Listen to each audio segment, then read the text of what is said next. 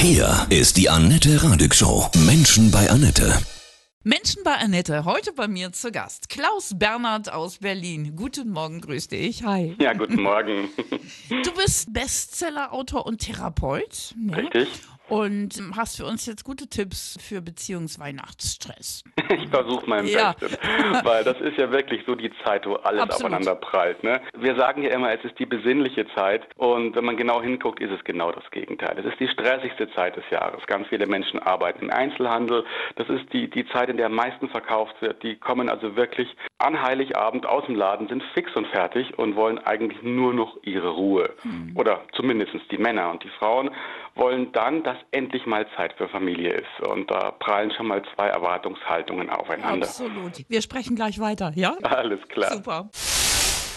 Klaus Bernhard ist heute bei mir, Therapeut und Bestseller-Autor aus Berlin. Dein Fachgebiet, ne? Ängste, Depressionen, Burnout. Mhm, Das genau. kann auch alles passieren, wenn man den Weihnachtsstress nicht richtig zwischen Mann und Frau in den Griff kriegt, oder? Das passiert vor allem an Weihnachten, weil was die meisten Leute nicht wissen, ist, diese Probleme treten nicht unter Belastung auf, sondern vor allem unter Entlastung. So, also wenn man endlich diesen Weihnachtsstress hinter sich gebracht hat, es ist Abend, der Baum leuchtet schön und das Essen steht auf dem Tisch und man kann zum ersten Mal vielleicht seit Wochen loslassen. Dann erst kommen diese ganzen psychischen Symptome. So, und das sind dann in erster Linie Ängste, Depressionen oder auch Burnout.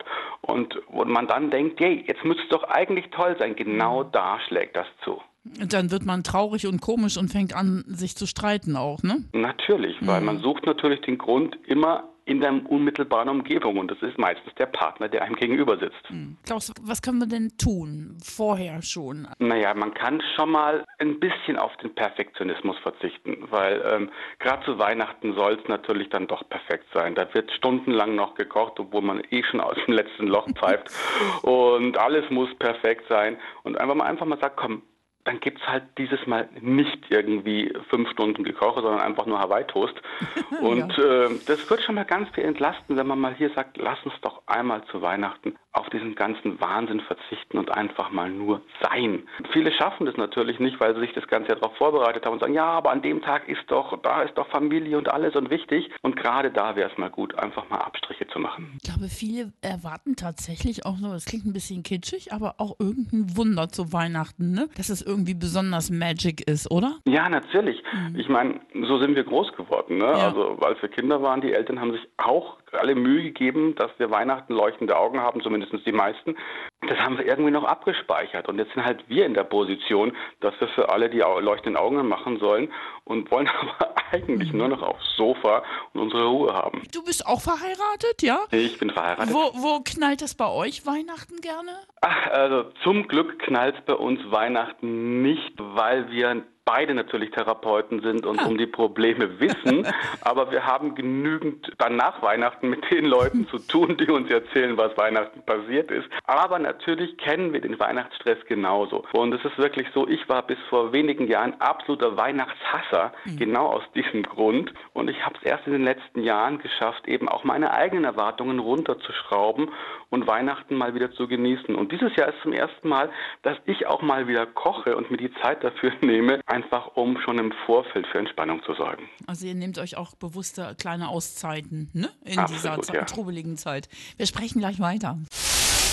Klaus Bernhard ist heute bei mir, Therapeut und Bestsellerautor aus Berlin. Du hast Bücher zum Thema Angst, Depression, Burnout geschrieben. Diese Symptome kann man leider auch Weihnachten merken, ne? wenn man so völlig abgestresst Heiligabend ankommt und mit dem Partner was, ja, schöne romantische Zeit erleben will und dann knallt es, ne? Absolut. Also gerade wenn die Entlastung kommt und wenn die Leute mal wieder zur Ruhe kommen, tut unser Gehirn nämlich das, was es am besten trainiert hat. Und wenn das halt äh, dummerweise Angststrukturen sind oder Gedanken von Burnout und Depression, dann kommen die unter Entlastung, wenn das Gehirn zu wenig zu tun hat, noch mehr zum Vorschein. Und deswegen passiert genau das Gegenteil von dem, was man eigentlich erwartet. Also statt zur Ruhe zu kommen und endlich glücklich zu sein, kommen die Ängste vermehrt hoch und auch die ganzen äh, Gefühle, die Traurigkeit. Das heißt, dann trinkt man auch viel und dann wird es alles noch Absolut. schlimmer, ne? Okay, So. Teufelskreislauf. Ja, ja, ich glaube, diese Probleme haben irgendwie alle Weihnachten. Oder da ist doch keiner wirklich von gefeit. Ich glaube, das hilft auch tatsächlich, sich zu sagen, dass alle das haben.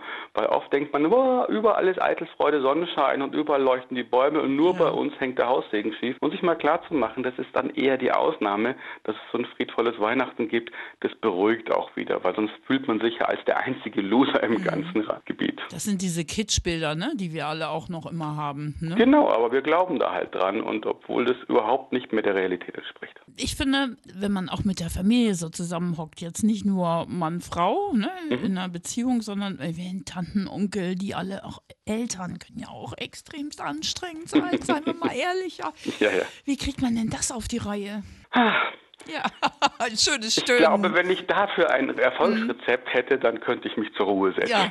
Ich glaube, da muss man einfach durch oder auch gezielt mal sagen, nö, ihr kommt erst am zweiten Weihnachtsfeiertag. Wir haben euch zwar lieb, aber wir sind selber so gestresst, bitte erst dann. Also auch mal seine Grenzen aufzeigen und zu sagen, es hat nichts damit zu tun, dass wir euch nicht mögen, sondern einfach nur, dass wir selber nicht mehr können. Und da mal ganz offen und ehrlich zu sein, hilft auch schon ganz enorm. Ja, und dann auch damit leben, wenn die dann zickig sind und durchdrehen. Dann, Ja, ähm, die beruhigen sich auch wieder. Genau. Ist ja auch immer so das Ende des Jahres, finde man kann ja auch mal so zurückblicken, ganz dankbar und gucken, Mensch, was, was haben wir Tolles erlebt, ne? Also das ist ja auch so ein bisschen sich erinnern und sagen, Mensch, guck mal, das war so super, was wir da im Sommer, diese Situation und so.